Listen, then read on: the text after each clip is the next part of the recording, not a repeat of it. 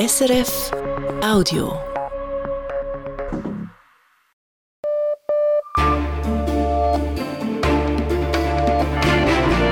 Radio SRF, Echo der Zeit mit Christina Scheidecker. Die Themen vom 30. Dezember. Wenig Hoffnung fürs neue Jahr im Gazakrieg. Auf beiden Seiten gibt es viele, die sich ein Ende der Gewalt wünschen, doch die Kämpfe weiten sich aus. In den Schweizer Psychiatrien fehlen Beruhigungsmittel. Wir wollen wissen, was das für den Alltag der Fachärzte und Patientinnen bedeutet. Witze über den Krieg? Das geht, findet der deutsch-israelische Komiker Shachak Shapira. Ich habe sehr viele Reaktionen von Menschen bekommen, die selbst davon betroffen sind, sowohl Palästinenser als auch Israelis, die gesagt haben, dass sie das erste Mal seit langer Zeit lachen konnten. Wie Humor angesichts der Tragödie funktioniert, klären wir im Echo-Gespräch. Und wir lassen das Jahr ausklingen mit einem der bekanntesten Glockenschläge der Welt.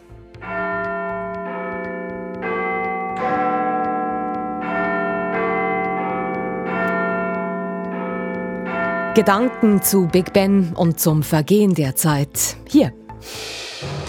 Im Echo der Zeit.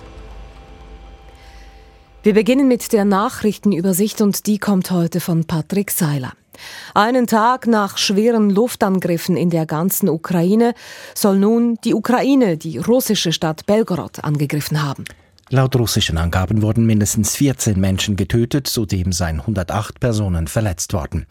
Das russische Verteidigungsministerium drohte bereits auf Telegram, der Angriff bleibe nicht ungestraft. Erst gestern hatte Russland Ortschaften in der ganzen Ukraine angegriffen. Der ukrainische Präsident Volodymyr Zelensky meldete heute über die Plattform X, dass die Zahl der Todesopfer auf 39 gestiegen sei, über 100 Menschen seien verletzt worden. Laut Zelensky wurden fast 120 Städte und Dörfer getroffen. Allein in der Hauptstadt Kiew wurden nach Angaben der örtlichen Verwaltung 16 Menschen getötet.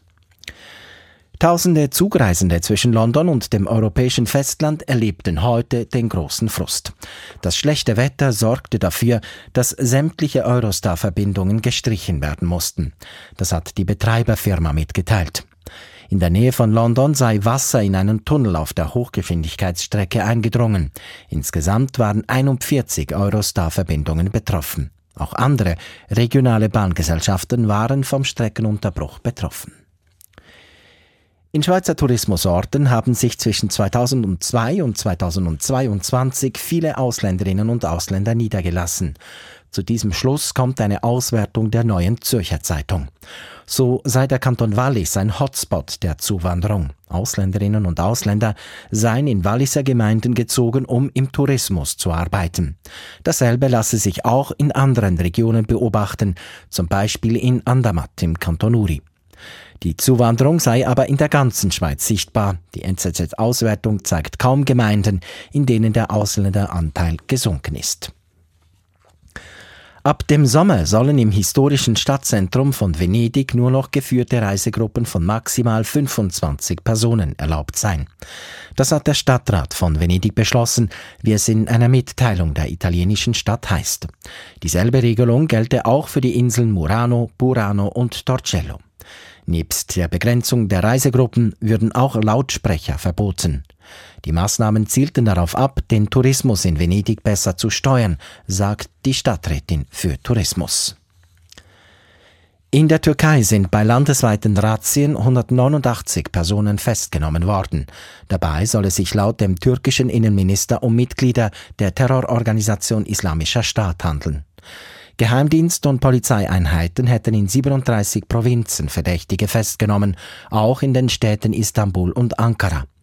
In den vergangenen Tagen haben die türkischen Behörden bereits mutmaßliche IS-Mitglieder festgenommen. Die Verdächtigen haben laut dem Minister Anschläge auf Synagogen und Kirchen geplant gehabt. In der serbischen Hauptstadt Belgrad haben erneut mehrere tausend Personen gegen das Resultat der Parlaments- und Gemeindewahlen vor zwei Wochen protestiert. Die Protestierenden werfen der Wahlgewinnerin der Regierungspartei von Präsident Vucic Wahlbetrug vor und fordern, dass die Wahl annulliert wird. In Albanien ist Oppositionsführer Sali Berisha unter Hausarrest gestellt worden.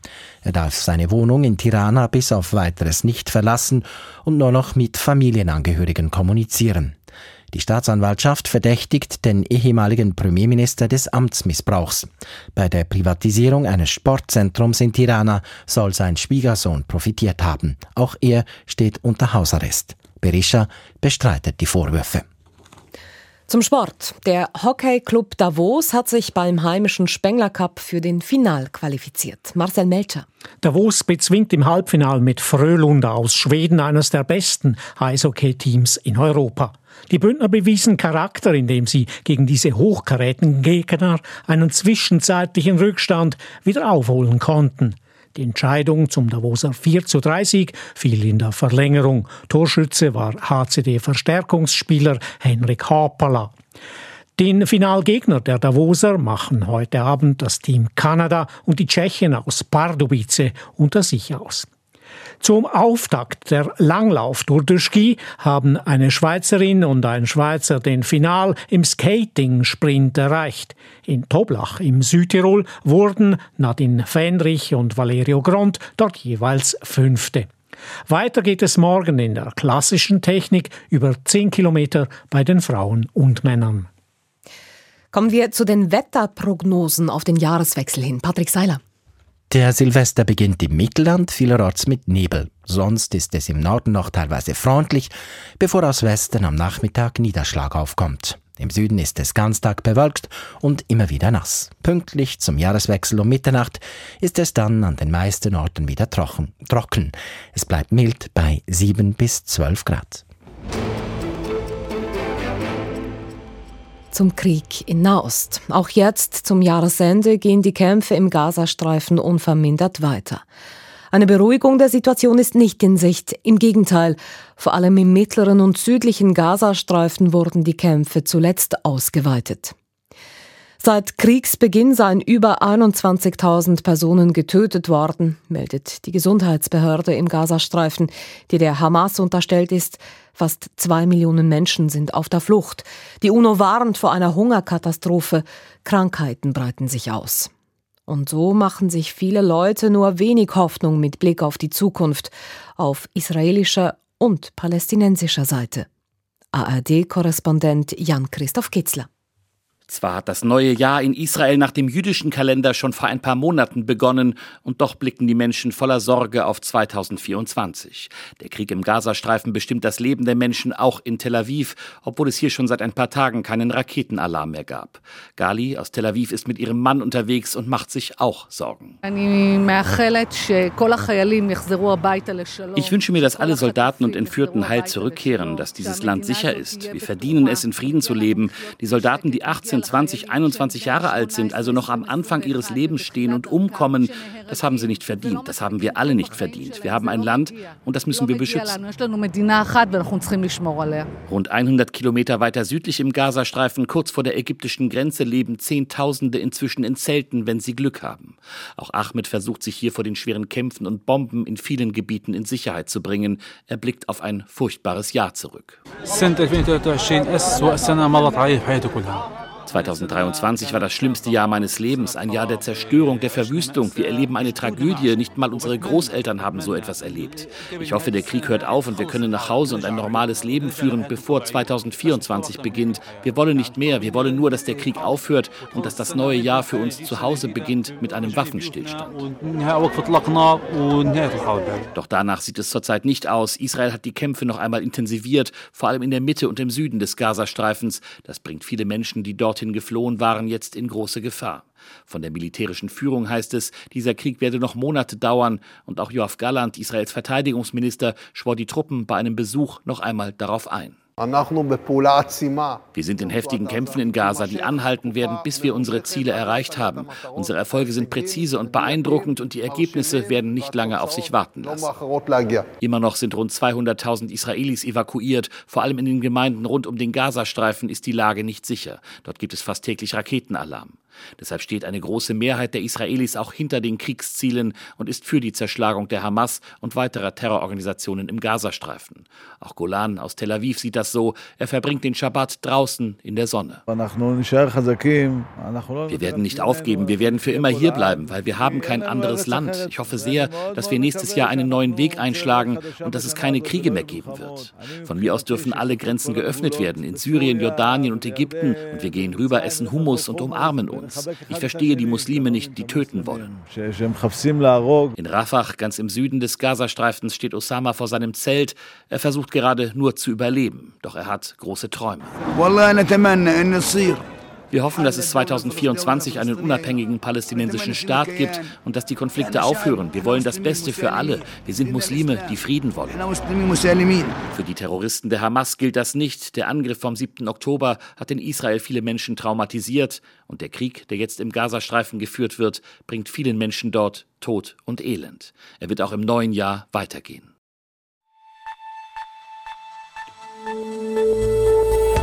Das ist das Echo der Zeit auf Radio SRF. Bei uns geht's weiter mit fehlenden Medikamenten in Schweizer Psychiatrien, mit der Frage nach den Grenzen des Humors in Zeiten des Krieges und mit dem Big Ben in London, der auch morgen wieder ein neues Jahr einläuten wird.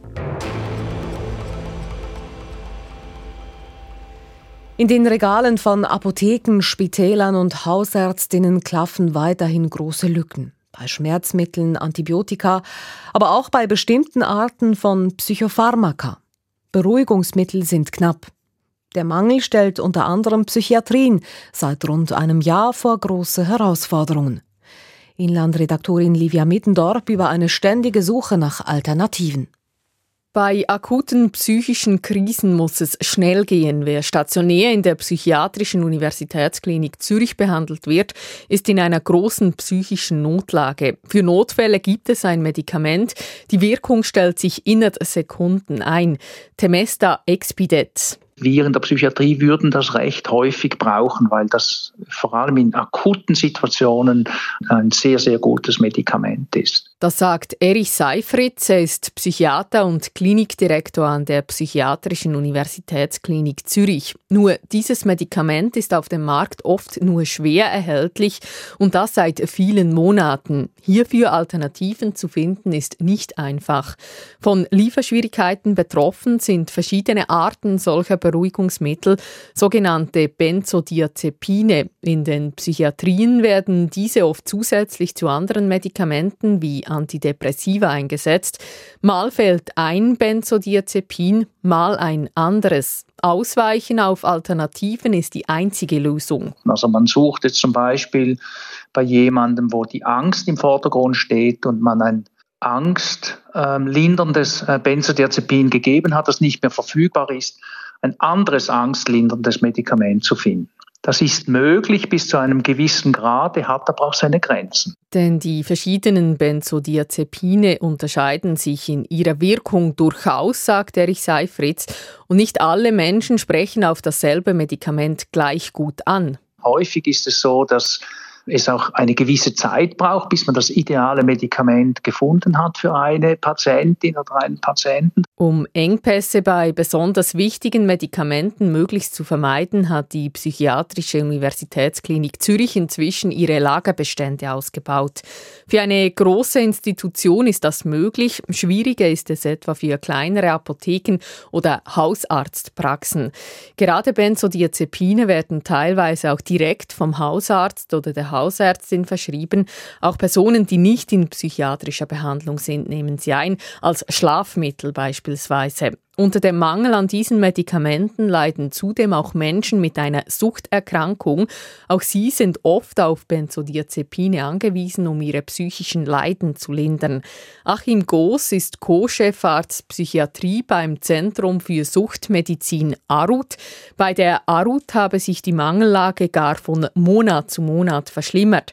Zudem könne man kaum planen. Problematisch ist auch, dass wir häufig nicht wissen, wann ein Produkt ausläuft oder wann es auch wieder lieferbar ist. Das heißt, die Hersteller halten sich das sehr bedeckt oder wissen es vielleicht selber nicht. Auch hier bedeutet die ständige Umstellung vom einen auf ein anderes Medikament für die Patientinnen und Patienten Stress. Nun mutmaßen kann Achim Goos über die Situation auf der Straße bei Abhängigen, die Benzodiazepine auch in Kombination mit anderen Drogen einnehmen und sie sich auf dem Schwarzmarkt besorgen. Was natürlich irgendwo logisch ist und was wir auch von Patienten hören, ist, dass dieser Straßenhandel, dass die Preise in die Höhe gehen weil natürlich dann auch auf dem Schwarzmarkt die Medikamente nicht mehr erhältlich sind. Vielleicht gibt es dann auch Anbieter dubioser Herkunft, wo man nicht weiß, was man da einkauft. Das bleibt undurchsichtig. Der Mangel an Mitteln mit beruhigender und angstlösender Wirkung er trifft letztlich jene, die auf eine gewisse Kontinuität und Stabilität besonders angewiesen sind. Die Lage ist unbefriedigend, eine Entspannung zeichnet sich in nächster Zeit zumindest nicht ab.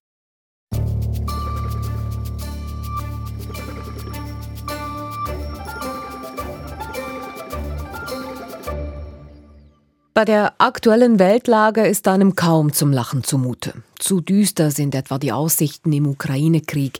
Zu brutal ist das, was gerade im Nahen Osten geschieht. Und trotzdem macht Shachak Shapira Witze. Über den Nahostkonflikt, über Israelis und Palästinenser, über die Terroranschläge der Hamas. Shapira, in Israel geboren, als Teenager nach Ostdeutschland ausgewandert, steht regelmäßig als Stand-up-Comedian auf der Bühne. Eben auch kurz nach dem 7. Oktober, kurz nach dem Hamas-Angriff auf Israel. Wie geht das? Comedy in einer solch tragischen Situation. Meine Kollegin Anna Drexel hat mit Shachak Shapira gesprochen. Shachak Shapira, Sie sind nur wenige Tage nach den Terroranschlägen der Hamas vom 7. Oktober mit einem Comedy-Programm aufgetreten und Sie haben diese Angriffe der Hamas auf Israel in dieses Programm einbezogen und auch Witze darüber gemacht. Was hat Sie dazu bewogen? Wahllosigkeit. Am 10.10. .10. hatte ich schon eine Show quasi fest geplant und ähm, dann passierte das, was da passiert am 7. Oktober und auch danach und was immer noch passiert, vor allem in Gaza gerade. Und ich stand da vor der Wahl, sage ich die Show ab oder sage ich sie nicht ab. Ich wollte sie nicht absagen, aber ich, ich konnte auch nicht, nicht darüber sprechen. Und insofern habe ich mich entschieden, eine halbe Stunde das zu machen, was ich immer machen wollte, nämlich Jokes testen und dann das Publikum zu fragen, was ich sonst nie machen würde. Ich würde nie das Publikum mit einbeziehen, in meinen inhaltlichen Entscheidungen. Aber da das Publikum sich nicht unbedingt darauf eingelassen hat und nicht dafür Tickets gekauft hat, habe ich sie diesmal gefragt, ob ich darüber sprechen soll und ob sie das möchten. Und dann haben alle Ja gesagt und dann habe ich mir was zusammen improvisiert. Und was kam denn für Reaktionen aus dem Publikum oder für Inputs? Die Reaktionen waren ziemlich gut. Also im Großen und Ganzen, ich habe sehr viele Reaktionen von Menschen bekommen, die selbst davon betroffen sind, sowohl Palästinenser als auch Israelis, die gesagt haben, dass sie das erste Mal seit langer Zeit lachen konnten, was natürlich sehr viel bedeutet und ziemlich cool ist, also diese Macht äh, als Comedian zu haben. Das heißt, Comedy ist für Sie, aber vielleicht auch für betroffene Menschen eine Art Bewältigungsmechanismus, also Lachen, um nicht weinen zu müssen. Sozusagen, ja, aber das muss es nicht sein. Ne? Es ist cool, wenn es das ist, aber letztendlich ist Comedy einfach nur, also ich erzähle einfach nur, ich schreibe Witze, ich möchte Menschen unterhalten in erster Linie. Es ist aber natürlich cooler, wenn es mehr macht. Es ist so, alles kann und nichts muss. Ich finde, sobald sowas eine Agenda hat, wird es für mich uninteressant. Deshalb, wenn ich es schaffe, irgendeine Reaktion zu erzeugen, die ein bisschen mehr ist als, als nur Lachen, was nicht heißt, dass Lachen minderwertig ist, dann ist es cool, aber ich gehe nicht mit diesem Ziel an die Sache ran. Ich habe jetzt kein verstecktes Agenda, es ist keine Meinungsmache oder sowas. Also das heißt, Sie wollen mit Ihrem Humor und mit Comedy an sich nicht irgendein bestimmtes Ziel erreichen oder ein Anliegen nach außen tragen. Ich sag mal so, ich möchte Menschen unterhalten und zum Lachen bringen. Ich möchte sie nicht gezielt beeinflussen. Also ich möchte sie nicht manipulieren damit. Und ich glaube, viele Menschen sobald sie das Gefühl haben, dass man sie versucht mit Comedy zu manipulieren, was Comedy manchmal macht oder oft auch Kabarett, dann reagieren sie sehr allergisch drauf, was ich sehr gut verstehen kann. Und äh, ich glaube, Comedy muss ein Stück weit anarchistisch sein und nihilistisch und unvoreingenommen. Das ist zumindest mein Anliegen. Nicht alle Leute können Tragödien etwas Humorvolles abgewinnen. Wo würden Sie selber Grenzen setzen? Also worüber machen Sie keine Witze? Es gibt nichts. Journalisten fragen mich das ständig. Gibt es ein Thema, worüber, weil, weil ich weiß nicht, warum Journalisten so davon besessen sind, für Comedy die Grenzen irgendwie zu definieren. Aber das gibt es nicht. Diese Grenzen kann man nicht so pauschal definieren. Wenn jemand einen Joke macht, kann man sagen, ist diese Person zu weit gegangen oder nicht? Und das hängt von so vielen Faktoren ab, die so viel größer sind als nur der Witz selbst. Es hängt davon ab, wem du es erzählst zum Beispiel oder wer du bist und, und in welchem Kontext du das erzählst. Genau, da möchte ich gleich nachfragen, weil es gibt ja diese Tendenz zu meinen, dass jede wie auch immer definierte Gruppe nur Witze über sich selbst machen soll. Also beispielsweise eine jüdische Person darf einen Judenwitz erzählen, aber eine nicht-jüdische nicht. Wie stehen Sie dazu? Sehe ich überhaupt nicht so. Das heißt dann im Prinzip, dass man quasi nur sich selbst runtermachen darf. Und mit sich selbst meine ich nicht nur eine Person, sondern einfach seine Gruppe oder seine Leute. Und das mag ich irgendwie nicht. Und ich sage nicht, dass es nicht schwieriger ist. Es ist viel schwieriger, so Jokes zu machen, die vielleicht eine andere Gruppe angreifen, als die, der man selbst angehört. Das Risiko ist viel höher und du musst dich mit dieser Gruppe, um damit durchzukommen, musst dich mit dieser Gruppe viel mehr auseinandersetzen, so dass du sie wirklich mit abholst. Ich glaube, der beste Weg mit, ich sag mal, Jokes zu kommen, die grenzwertig rassistisch sind, ist ähm, die Menschen, die davon betroffen sind, trotzdem das Gefühl geben, dass man sich so viel mit ihrer Kultur und, und mit ihrer Situation auseinandergesetzt hat, dass es nicht so rüberkommt, als würde man von oben herab oder von außen auf sie abschauen, sondern als, als wäre man Teil von ihnen. Verstehen Sie, was ich meine? Ich glaube, es ergibt Sinn. Ich verstehe das und ich will da gleich anknüpfen. Sie treten ja auch immer wieder mit palästinensischen Comedians auf. Erst kürzlich in der Satiresendung Die Anstalt des ZDFs mit Abdelkader Shahin. Würden Sie sagen, im Moment ist es möglich, dass Palästinenser und Israelis gemeinsam lachen? Ja, klar.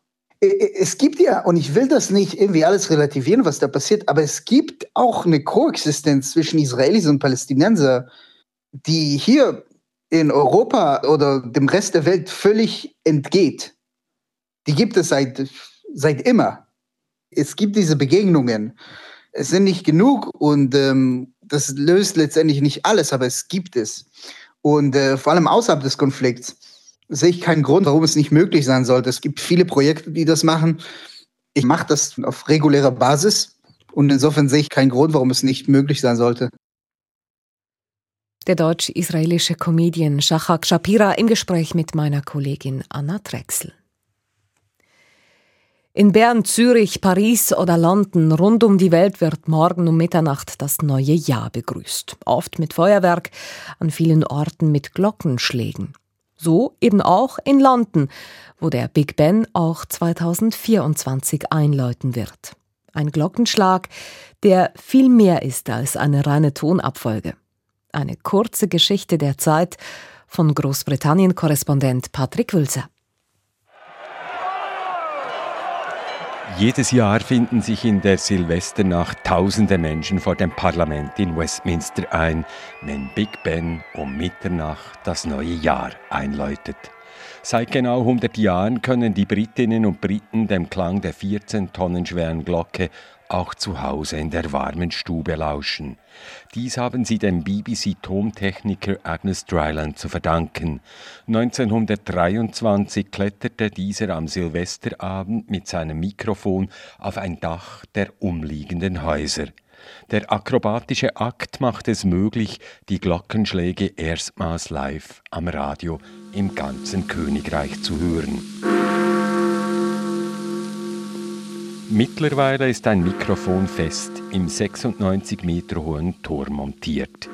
Und die Tonabfolge des Big Ben und den vier Nebenglocken gehört seither zum akustischen Inventar der Nation. Big Ben läutet nicht nur das neue Jahr ein, sondern ebenso jeden Abend live die BBC-Nachrichten. Je nach Wetterlage leise umfächelt vom Gurren der Tauben im Turm. BBC News at 6 o'clock. This is Caroline Nichols. Good evening. The government sets out its legislative program in the King's Speech. Die ikonischen Glockenschläge sind wohl das bekannteste Zeitzeichen der Welt. Weniger bekannt ist, dass die Tonabfolge Gis, Fis, I und B aus dem Oratorium Messias von Georg Friedrich Händel stammt.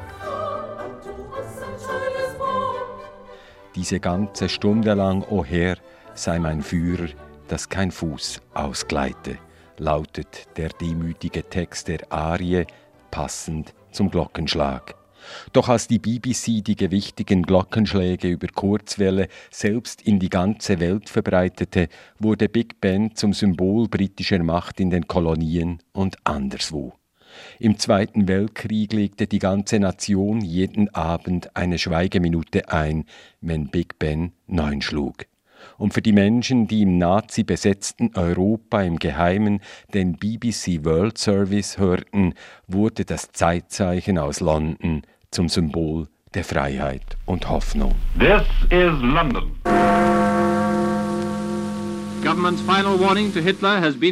Nicht einmal ein Bombeneinschlag im Turmdach während des Zweiten Weltkriegs konnte Big Ben etwas anhaben. Dagegen Wind und Wetter. 2017 verstummte Big Ben temporär. Risse, Lecks und Rost hatten dem Turm arg zugesetzt. Sogar die großen Uhrzeiger waren morsch und drohten herunterzufallen. Der Turm wurde saniert und das elf Tonnen schwere Uhrwerk zerlegt. Während sechs Jahren wurden die BBC-Abendnachrichten mit einer Tonkonserve eingeläutet. Zu hören war die große Glocke in dieser Zeit nur bei außergewöhnlichen Ereignissen, an Silvester und am Tag der Beisetzung der Queen.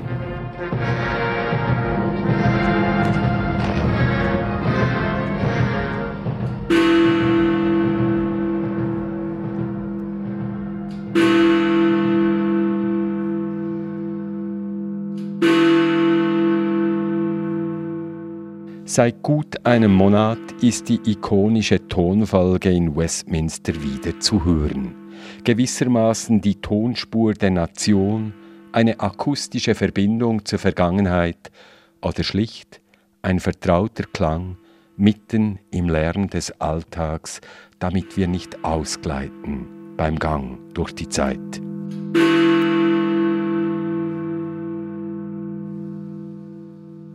Mit Big Ben läuten wir das Echo-Jahr aus. Schön, Sie bei uns zu wissen.